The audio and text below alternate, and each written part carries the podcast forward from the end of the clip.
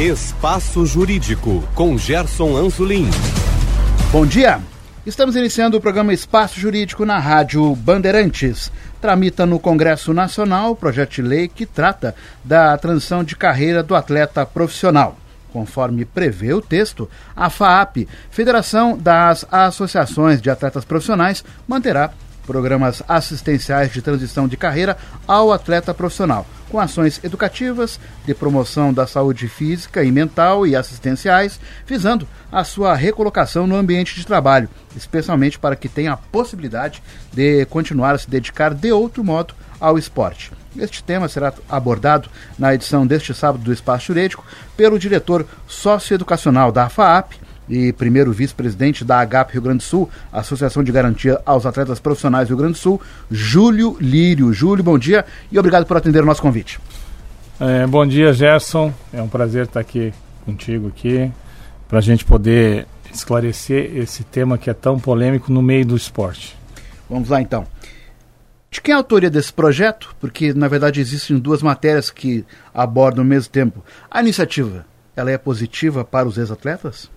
Bom, uh, existem dois projetos, né? Uh, a 68, que é um é a Lei Geral do Esporte, que está sendo, que vem do, do Senado Federal, né? É, é, um conjunto, é uma lei em conjunto.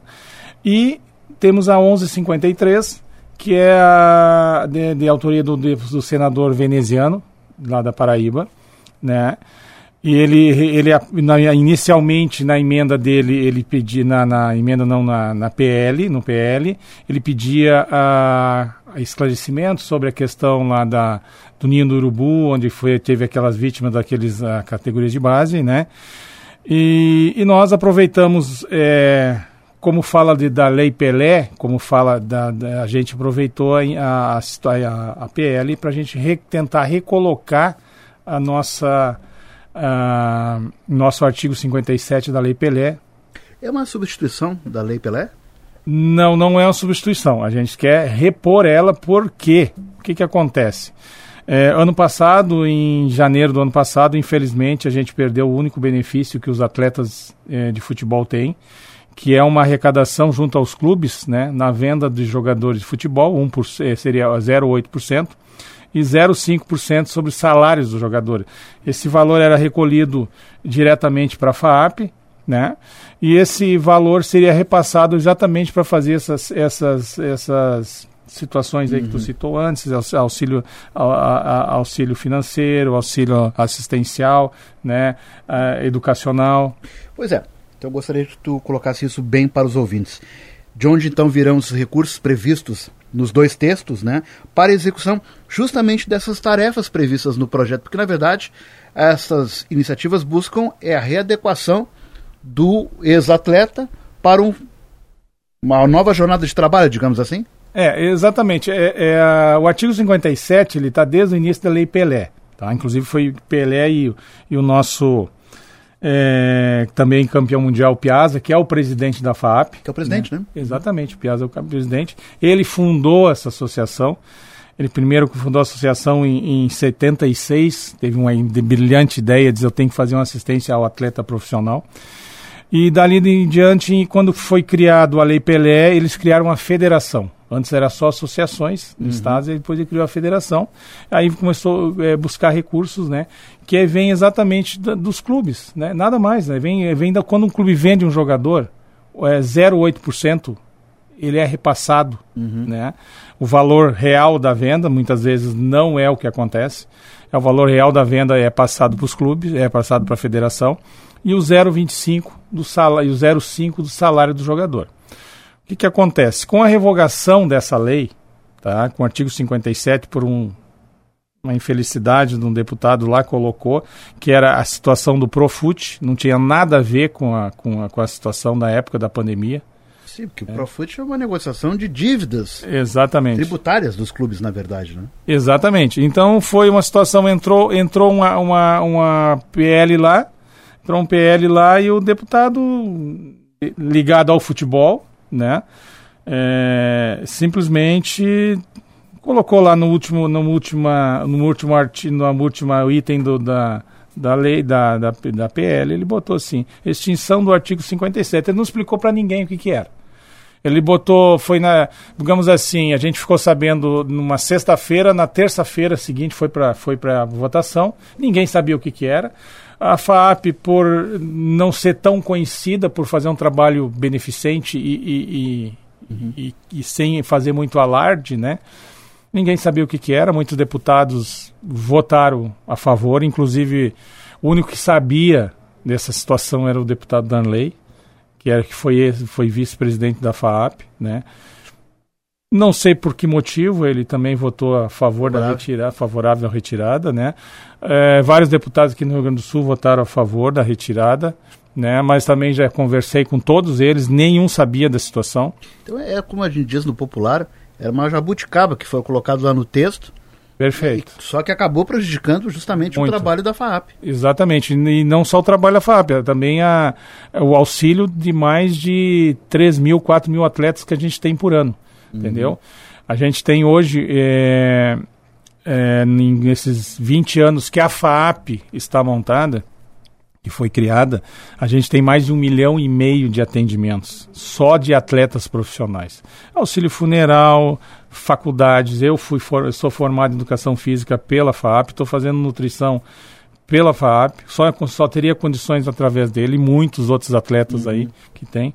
Então foi uma lei muito bem, bem colocada na, no momento, né? uma felicidade muito grande, tanto do Pelé como do, do Piazza. Né?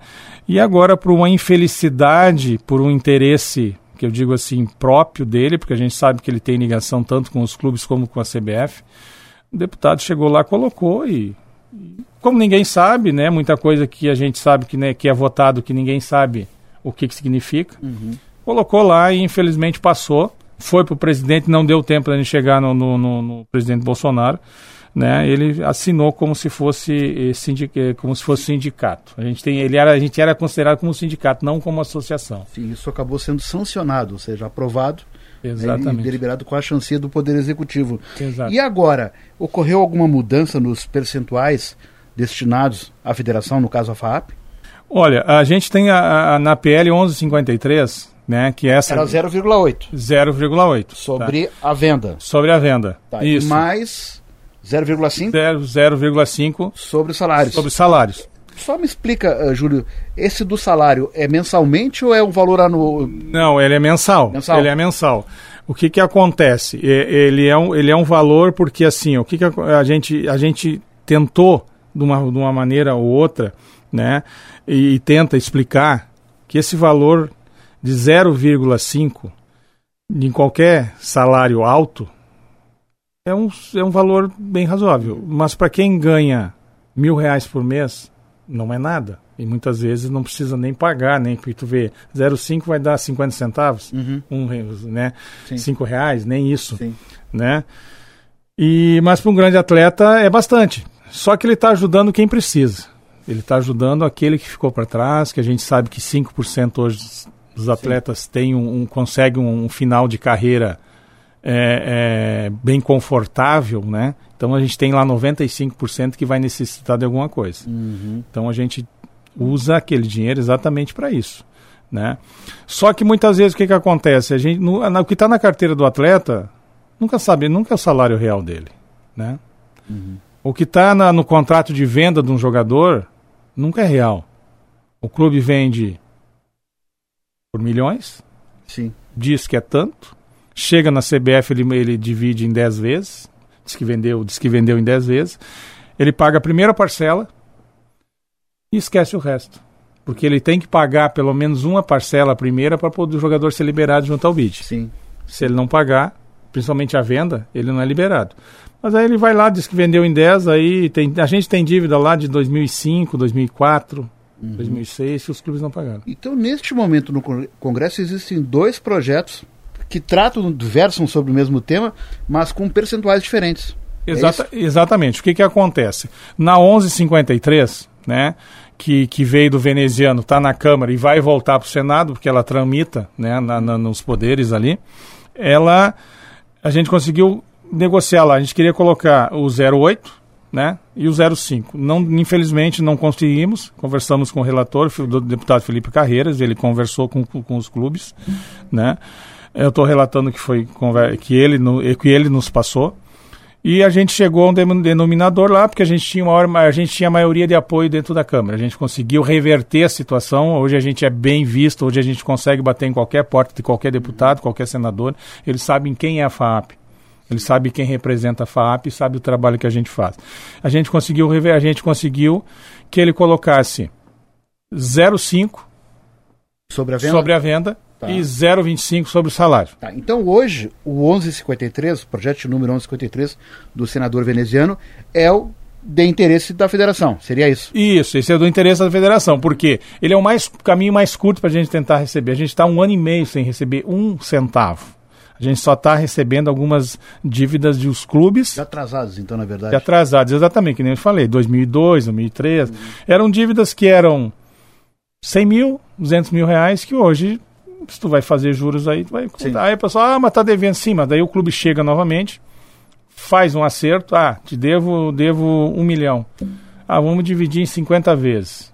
Vamos dividir em 10 vezes. Negocia, paga aquela coisa, paga mais duas, empurra de novo, vai para a justiça de novo. Então é, é, cansativo. A coisa é cansativa. Tu, muitas vezes tu gasta mais dinheiro com advogado que uhum. do que tu vai receber.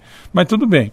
Aí o que, que acontece? A gente chegou na, na, na questão da, da do, do valor a receber do, a, do percentual, né? Uh, esse 0,5% tá, que virou, a gente acertou, fez um acerto com ele, tá tudo bem, vai ficar isso aqui. Vai votar.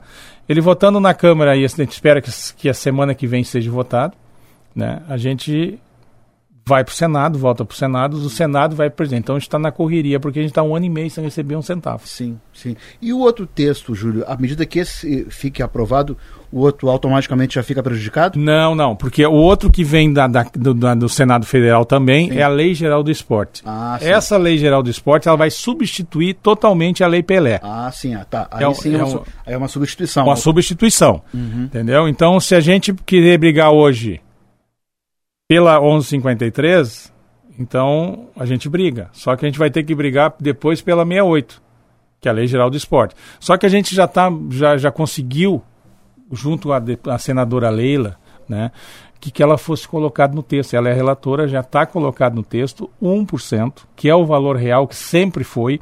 Sim. Esse 0,8 já tinha sido negociado há tempo atrás, a gente foi sempre tirado, a gente tinha direito à questão de um percentual sobre a renda dos clubes sobre uhum. rendas. A gente tinha é, situações é, é, de multas da, da, da, aos clubes. Essas multas eram recolhidas para a federação. Sim. Então isso foi tirado e mais o 02 foi tirado há, em torno de uns 10 anos atrás. Uhum. Né? Então a gente já vem sendo podado há muito tempo. E como é que fica a situação de vocês hoje? Então vocês, ah, nesse momento, não conseguem fazer a prestação de serviços que vocês faziam, por exemplo, há dois, três anos atrás, por exemplo? Hum, não, com, com, com, exatamente. A gente, a gente tinha 80%. Uh, ah, todo bolsista, todo ex-atleta que é bolsista, ele recebe, ele recebia 80% do valor. Da, da, do valor da, uh, da mensalidade da faculdade uhum. dele, do curso dele, curso técnico, ele, segundo grau, tem muita gente que não fez segundo grau. Sim. Então a gente pagava 80% ou, ou no, e no máximo um denominado que seria, seria 800 reais. Hoje a gente teve que baixar para 700. Sim. 70%.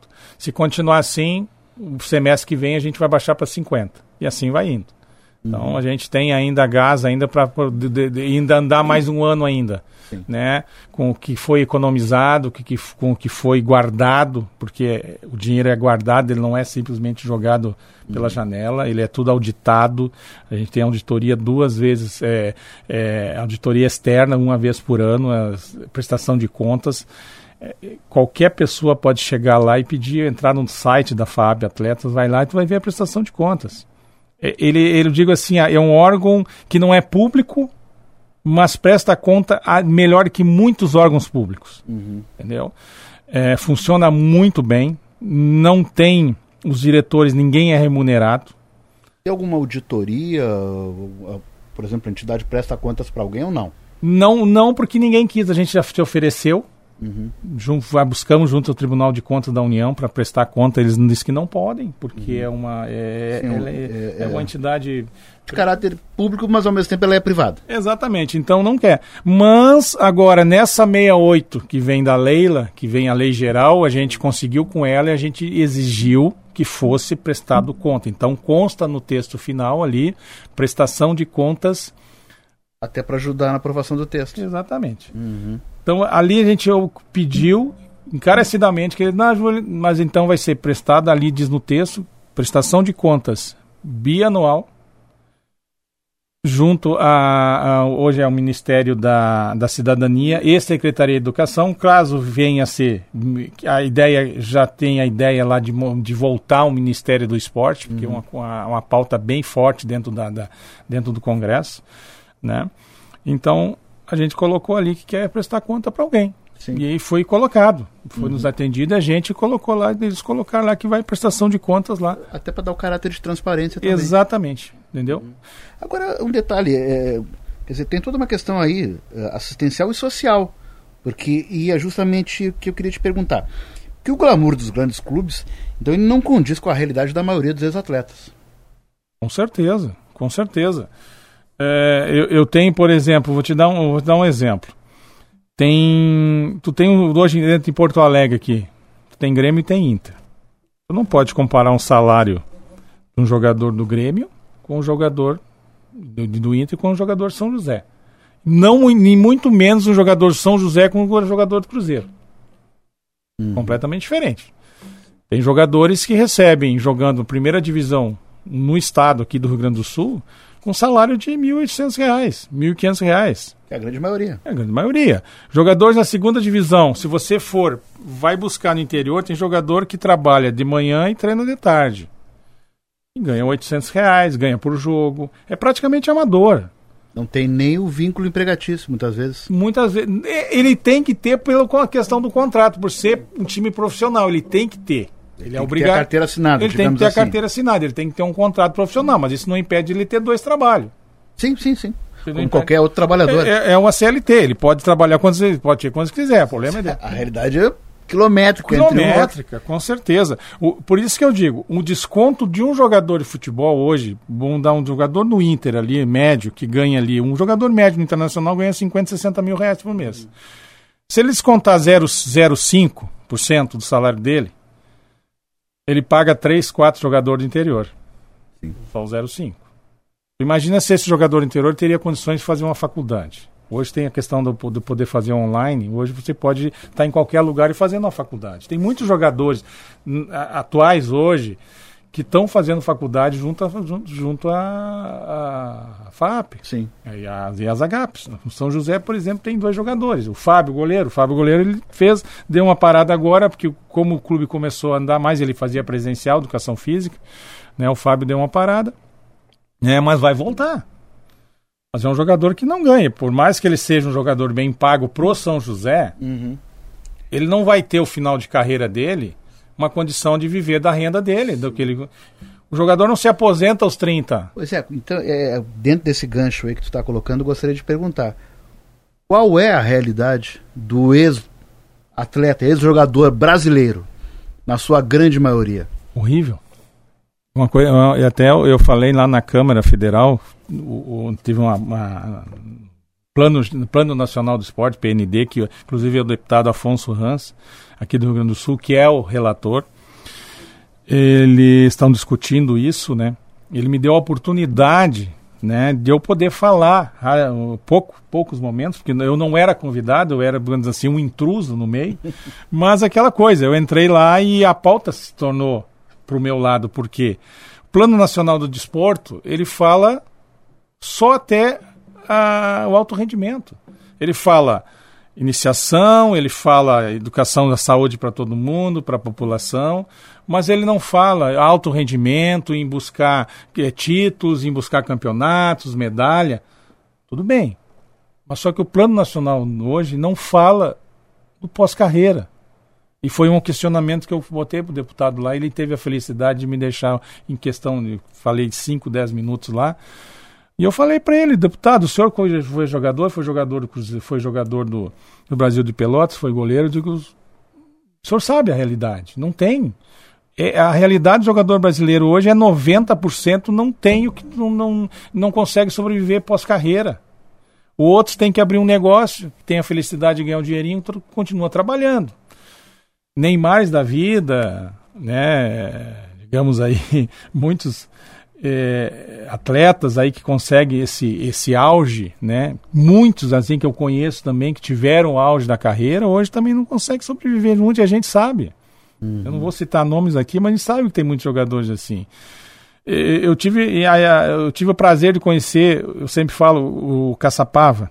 Caçapava foi um, foi um ídolo internacional, Corinthians, seleção brasileira. Conheci ele aqui em Porto Alegre, aqui junto, ele trabalha, ele estava junto com nós na, na HP. E é um cara que a gente ajudou ele muito. Ajudava em aluguel, ajudava em alimentação. É, a gente via que o cara, um ídolo que era simplesmente tratado como sobra, sobrou, Sim. não necessito mais dele. Então essa é a questão. O clube, o jogador passa, o clube fica, só que o clube não, não guarda suas memórias. Alguns clubes hoje fazem isso, outros não. Uhum. Tem muitos jogadores assim que é realmente é triste. Na Bahia temos dois jogadores com ela. Hoje aqui no Rio Grande do Sul a gente tem um jogador que está com um problema muito sério que também está com ela, né? Que é um jogador jovem, jogou no internacional. Né? É, a gente está ajudando ele, a população, os amigos estão ajudando ele. Não sei se o clube está ajudando ele, uhum. entendeu? Não vou citar aqui o nome, sim, sim. né? Por questão que eu realmente não sei, mas eu acredito que não. Pelas informações que eu tenho, o clube não está ajudando ele. Ele está acamado, é um menino de 46 anos. É um menino. Sim. Pois é, e justamente falou da situação dos clubes. É, como está o posicionamento dos clubes em relação a esses projetos que tramitam no Congresso? Os clubes não têm interesse, então, nessa matéria? Não apoiam? Com certeza, com certeza. A gente não, em algum, nenhum momento a gente teve, eu, eu não vou dizer a gente não fica sabendo, porque é tudo muito secreto. Uhum. Entendeu? Tudo é muito secreto. A gente, a, a, gente precisa, a gente boca a boca no trombone. Quem tem vergonha fica meio que escondido, né? Não quer aparecer para não dizer, pá, tô indo contra. Mas as informações que a gente tem é que realmente, do de bastidores que a gente tem, é que os clubes estão não estão querendo que volte isso. Sim, sim. Né? É, talvez uma falta de informação, porque a gente muitas vezes não é recebido nos clubes, a gente tenta várias, vários contatos com os clubes, os clubes não, não posso, não sei o que, vocês querem me cobrar, e só pensam nisso. Só que eu digo assim, a dívida, a dívida não é do presidente, a dívida é, é do clube. E, mas e o presidente passa e muito presidente vai deixando para o outro. Sim, vai deixar uma herança. Vai empurrando, né? é uma herança. Herança negativa, né? Isso, isso eu acho que tem que. Eu sou bem a favor, eu acho que isso tem que acabar. Porque vocês têm claramente isso no trabalho de vocês, que vai aí já de longos anos, é um aspecto social, porque a formação, em geral, dos jogadores, não existe uma formação acadêmica, na grande maioria. Muitas vezes até, é, se tá, não tem segundo grau, aliás, muitas vezes não tem nem o primeiro. É, os grandes clubes ainda se preocupam com isso, né, com alguma coisa do estudo lá no início, mas no resto não.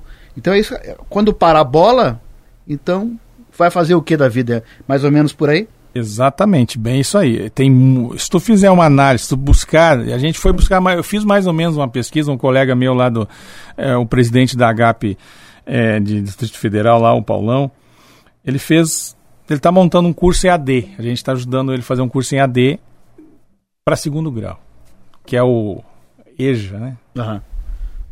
Porque ele descobriu que no Brasil, né, na primeira divisão, existe mais de em torno de 20% de jogadores que não tem no primeiro grau. Primeira divisão. Sim. Né? Segundo grau, então, nem se fala. Hum. Então, é o fundamental, né, que chamam hoje, né? Sim, sim. Então, é complicado. Ah, foram formados, graduados, praticamente, assim, a gente não foi muito a fundo, mas se tu, se tu é graduado, jogador que esteja atuando hoje, que seja graduado em alguma coisa, que é a realidade brasileira. Hoje, a maioria dos jovens não conclui nem primeiro nem segundo grau, e justamente o futebol, até pelo glamour que se coloca muitas vezes, pode ser a válvula de escape de muitos. Aquele que tem talento, se conseguir sobressair, vai conseguir dar uma condição para a sua família. É, é, é nisso que se baseia muitas vezes as coisas. Uhum, então, perfeito. justamente vocês vêm num ponto importante, ou seja, a maioria não vai chegar lá em cima, do topo, digamos assim, e vocês têm esse trabalho de amparar justamente esse trabalhador, que é um trabalhador justamente no fim da sua carreira profissional, no caso do futebol. Mas ele, ao mesmo tempo, ele é jovem. Uhum. Porque muitas Isso vezes ele para a bola antes dos 40 anos, né? na grande, nossa grande maioria, né? Sim. Mas tem toda uma trajetória pela frente. O que eu vou fazer depois, né? E, e, e tem mais um detalhe, Gerson, a, a questão assim, ó. É, o pessoal diz, ah, o jogador para os 35, não. Tem jogador parando aos 26, 27, Pode se 28. A, até a questão não é nem a lesão.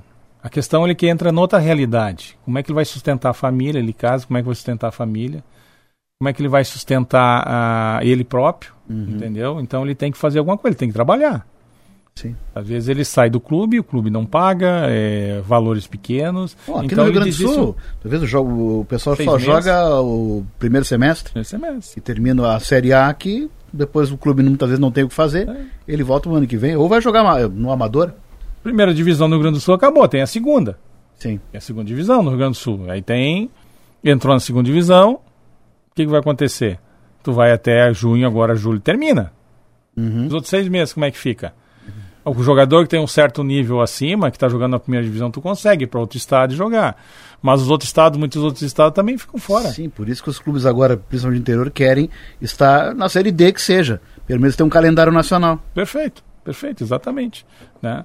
E aí estou analisando isso aí, muitas vezes também a questão de, de, a questão salarial também não ajuda muito o jogador. Sim.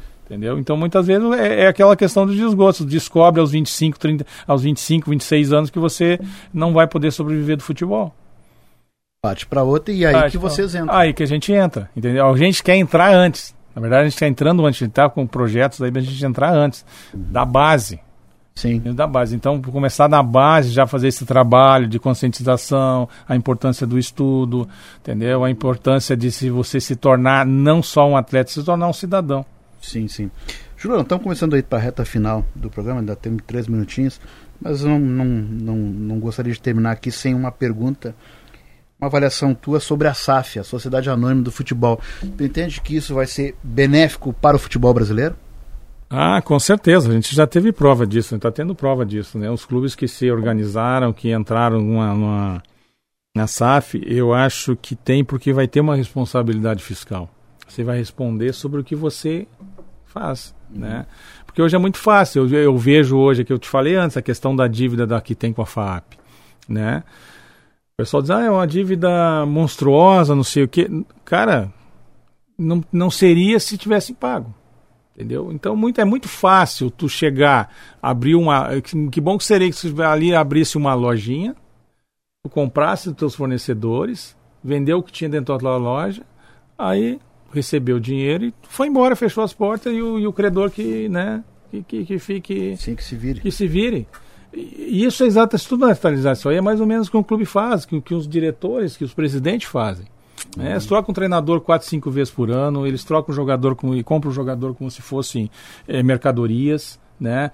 É, muitas vezes não, não são nem usados. O clube vende o jogador, o dinheiro, né, muitas vezes tu não sabe onde é que é aplicado, como é que é investido. Então, eu acho assim, tem que ter responsabilidade. Eu acho que a SAF é a melhor coisa que apareceu. Tem que ser isso aí. Eu acho que todos eles têm que ser isso aí. E não é o clube, o, o associado, quer entender bem, aquele que é associado ao clube, ele não vai perder direito. Uhum. Ele vai só ganhar com isso. Sim. É disso que não seja o Figueirense, né? que lá pois foi é. É, é. Mas ah, não, não era pela essa lei, né? Não era pela, pela essa regra. Não, que... não, não, não é agora, né? É completamente diferente. Mas mesmo assim, eles vão ter que responder a sua responsabilidade. A pessoa que fez aquilo vai responder. Gostaria de agradecer a participação do diretor socioeducacional da FAP e primeiro vice-presidente da HP Rio Grande do Sul, Júlio Liro, na Rádio Bandeirantes. Júlio, obrigado aí pela participação. Obrigado, Gerson. A que precisar, tiver alguma, algumas informações, a gente estará em Vamos seguir no assunto aí porque é importante. Sugestões podem ser enviadas através do e-mail sju17.gmail.com. Retornaremos na próxima semana com uma nova entrevista. Bom dia, bom final de semana a todos.